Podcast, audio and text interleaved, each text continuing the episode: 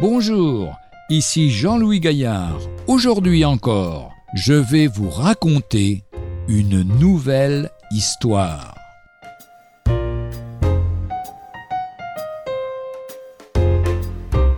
Fruit de la semence divine.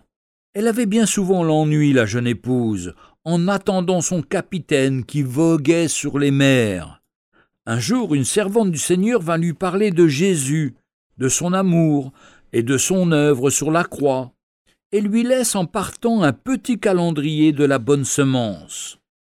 Feuillet après feuillet, la grâce divine pénètre dans son cœur et lui apporte la joie de Jésus. Il va bientôt rentrer, mon capitaine, se dit-elle.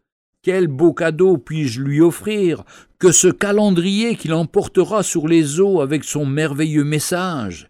Et Dieu exaucera mes prières pour qu'il opère dans son cœur. Lui de son côté pense avec joie son retour prochain dans sa patrie, l'Italie. Enfin, voici la première escale, à Gênes.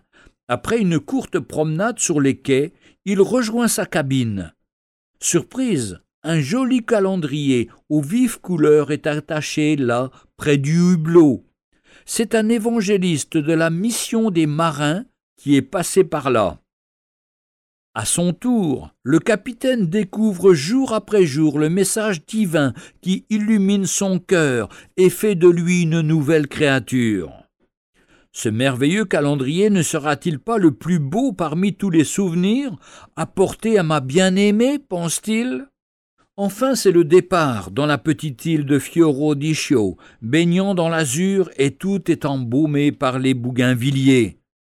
Après avoir offert les quelques souvenirs rapportés de ses voyages, j'ai encore quelque chose de précieux pour toi, ma bien-aimée, lui dit-il.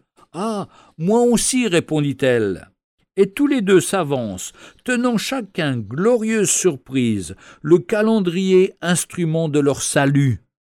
La joie est grande dans le ciel et dans leur cœur. Deux calendriers évangéliques distribués, deux miracles de la grâce de Dieu au XXIe siècle. Que cela nous incite, amis chrétiens, sans nous relâcher, à répandre la divine semence. La semence, nous dit la Bible, c'est la parole de Dieu.